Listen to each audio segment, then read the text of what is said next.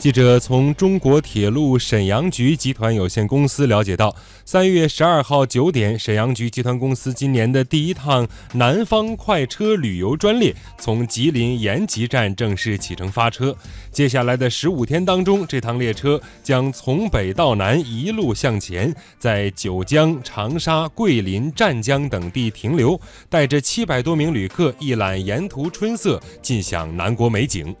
根据介绍，今年三月，沈阳局集团公司计划开行四趟前往湛江等方向的旅游专列，届时将拉载三千余名旅客从大连、通化等地出发，共赏祖国的大好河山。